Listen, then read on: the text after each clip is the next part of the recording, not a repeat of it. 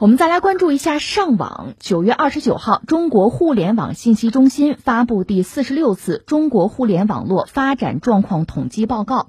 报告显示，截至二零二零年六月，我国网民规模达到九点四亿，互联网普及率达到百分之六十七。我国手机网民规模达到九点三二亿，网民使用手机上网的比例达到了百分之九十九点二。虽然网民的规模很大，但是我国非网民的规模也不小，为四点六三亿。其中，城镇地区非网民占比是百分之四十三点八，农村地区非网民占比百分之五十六点二，非网民仍以农村地区人群为主。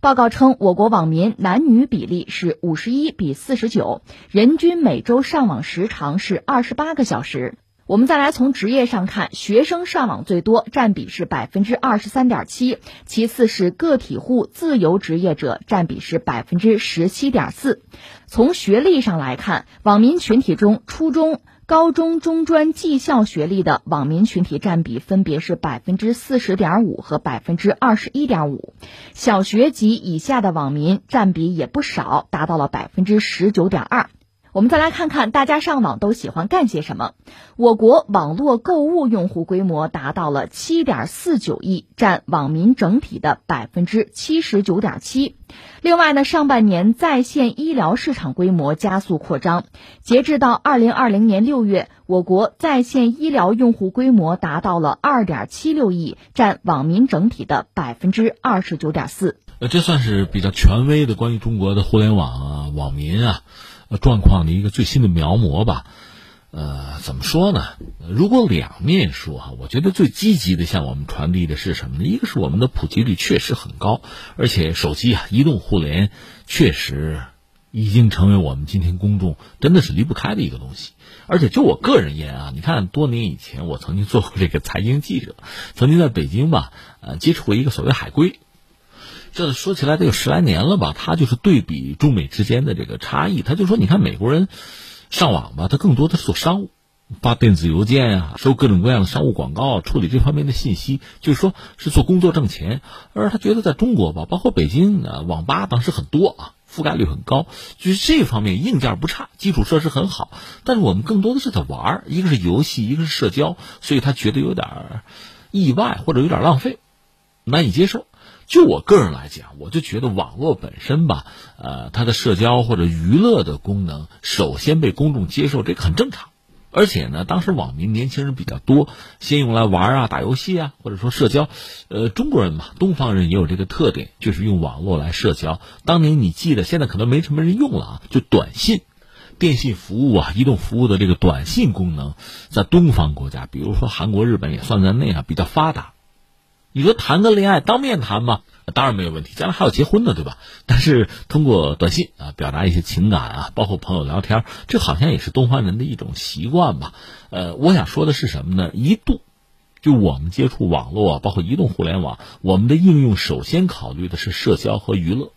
包括游戏什么的，这也没有错。但是现在我的感觉啊。特别这次疫情爆发之后，我们看到，就是互联网本身，移动互联网本身，更多的它渗透到我们的工作和学习之中，成为我们很重要的，甚至是首选的工具。这也许是我后知后觉，但是总的来说，这样我们对于网络，特别是移动互联网的应用，就更全面、更丰满，它的价值就是更加的体现出来。这是一个总的感觉吧。就是它不只是用在社交和娱乐方面，当然社交娱乐本身也是商业啊，不过更多的呢是相关的公司受益，我们只是被动的消费啊。而现在网络，特别是移动互联网，越来越成为我们自己去创造价值啊、寻求财富的一种工具。我倒觉得这种变化对我们公众来讲，就是把互联网、移动互联网作为一种工具啊，去寻求利益，是全民性的啊。我觉得这个时代的开启其实是挺重要的。就是说，网络带来的机会不只属于某些公司、某些机构或者网红，而是全民，是大众，这是很激动人心的事情。这是一个我们要说的，我觉得这种改变很积极啊。然后翻回来说问题吧，问题我倒觉得有几个层面，一个是什么呢？随着技术的进步，移动互联网的普及吧，你没发现这个社会越来越分层，或者说也可以说被分割和撕裂，很多人逐渐被抛下。这抛下的人，一个是什么呢？确实和呃，城乡差距有关，和地域的差距有关。一些老少边穷地区吧，很多人还没有办法上网。就我们中国十四亿人，还有四亿人左右没有机会上网。就基础设施建设确实还有薄弱的一面吧。包括你看，在疫情期间，我记得网上大家关注疯传一个女孩嘛。在悬崖峭壁之间寻找一个有网络的地方能蹭网，人家要学习嘛。那个女孩子好像今年考上大学了，这可喜可贺。但是我就说我们的基础设施建设、网络的覆盖率，现在城市里嚷嚷的是五 G，可是对一些老少边穷地区，能不能四 G 普及和覆盖还是问题。如果不能及时的覆盖，那我们这个社会的成员就被迫形成不同的群体啊，有网的和没网的，会用的和不会用的呀。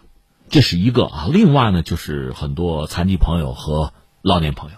他对网络不熟悉，或者说没办法熟悉，他们总不能被抛下吧？今天你上一辆公交车，你能不能用手机付费？你能不能出示一个健康码？这对很多朋友来讲，已经比上天还难了。所以我们要说，一方面是全体的社会成员都应该有一个积极的学习的、跟上时代的心态，他应该会。但另一方面，如果他真的不会，我们也不应该把他拒之门外啊。所以，一方面呢，开发更好的手机的应用，把尽可能多的社会成员拉进来，让他们能够享受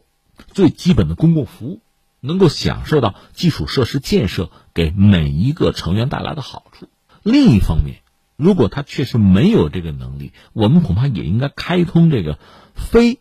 移动互联网的线下服务，满足所有人的需求。我作为一个中国公民，可能只是我年纪大了，或者我身体不好，我没有办法使用移动互联网。但是我作为一个公民的基本的权利，我总有吧？我总纳税了吧？你总应该让我享有相应的服务吧？比如在公交，甚至在医院，你总不能说我没有智能手机，或者我不会使用智能手机，你就一定要把我拒之门外吧？那我可能仅仅是什么是 out 哈？你是违法呀！而且随着中国这个老龄化。这个趋势势不可挡，这个问题是不是会变得更加尖锐？这是一个。再有一个呢，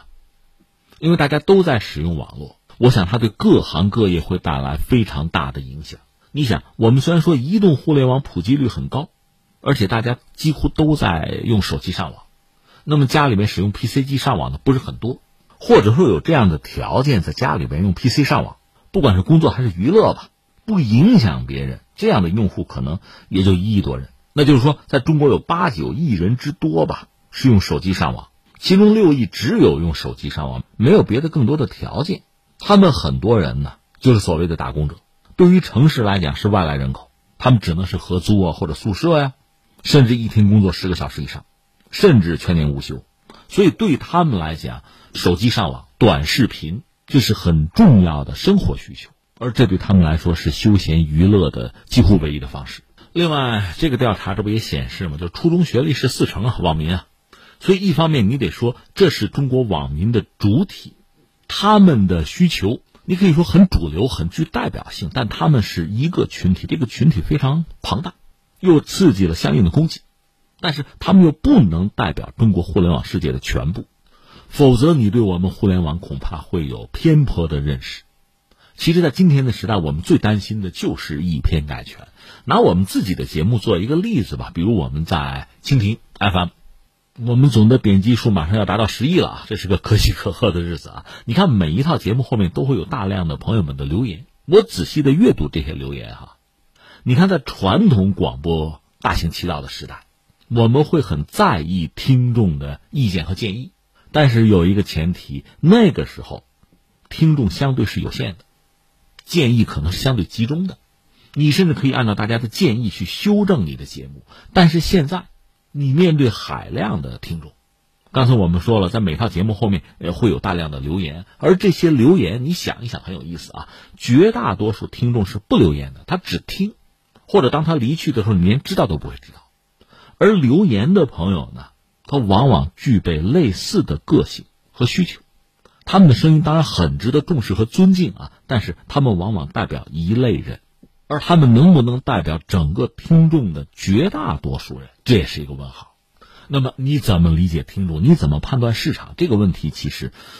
只看留言肯定是不够的。你再比如说吧，如今很多政府啊、职能部门啊，叫关注舆情，要倾听民意。互联网当然是非常好的一个渠道了，但是呢，愿意在互联网上又能在互联网上发声的，恐怕有有限，甚至是一类人。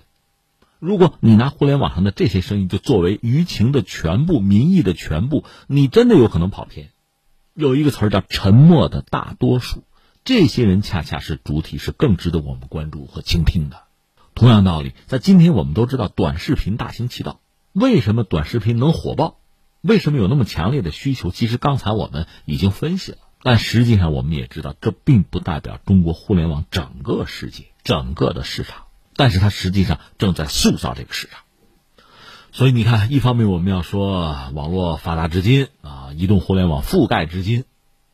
中国的网民数量依然庞大到如此的地步啊，这应该说是一个社会进步甚至不可逆的啊一个趋势。所以我觉得每一个人恐怕真的是要终生学习啊，不要被这个时代抛下，不要落后太多啊，否则非常好的。基础设施非常好的物质生活，很好的服务和条件，我们享受不了，这未免是一种遗憾了。所以，这个社会上每一个成员，一个是我们自己要学习，另外呢，能帮别人就帮帮别人，能够被别人帮就不要拒绝，跟上这个时代，享受这个时代的诸多的乐趣和美好，这是一个啊。再有一个，其实因为网络，我们这个社会也在不停的分化。在分层，在形成各种各样的圈子。你要对这个社会的整体，要对整个市场有把握，就不能偏听偏信。但是想兼听则明，又何其困难呀！而且刚才我们讲，就是网友他的成分，比如学生居多呀，甚至初中学历占四成啊。而这些因素，其实你还要考虑进去，否则你对市场的判断、对社会的把握都可能跑偏。这确实需要我们的今天有更强大的判断能力、更高明的心智和更好的手段啊！另外，最后我还想说哈，既然互联网时代，中国的绝大多数人都有机会在网上表达和发声，我们这个国家、我们这个民族人口又相当之众多，我们的互联网的生境，就这个生态环境啊，怎么让它更美好，是人人有责的。我非常讨厌那种制造网络暴力的人，那种制造网络对抗的人，那种掀起各种各样的风波、从中渔利的人。我觉得我们在法律上应该有足够的规制，让我们的互联网发展，让我们的网民的网上生活呀更加的健康积极。